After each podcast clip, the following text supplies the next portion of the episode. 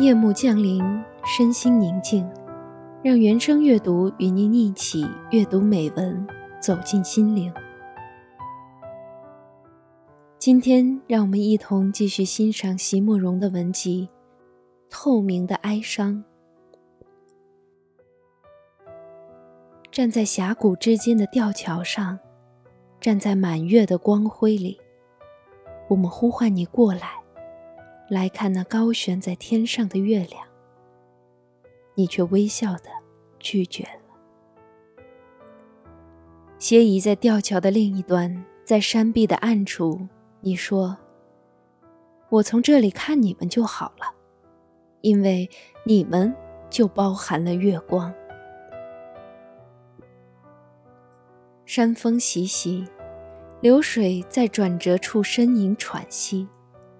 旁边的 H 为了这样美的一句话，轻声惊叫起来：“月华如水，也如酒，清澈而又迷离。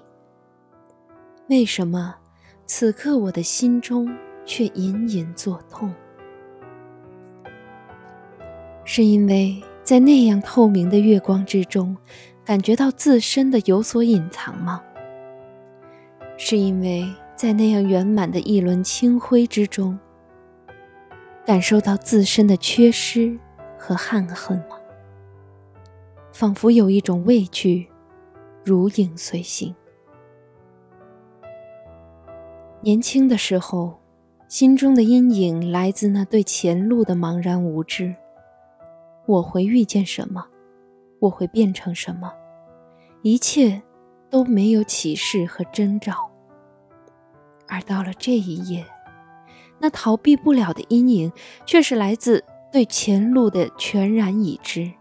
盛宴必散啊！盛年永不复返，我们这一生，从未能尽欢。请你原谅我，亲爱的朋友。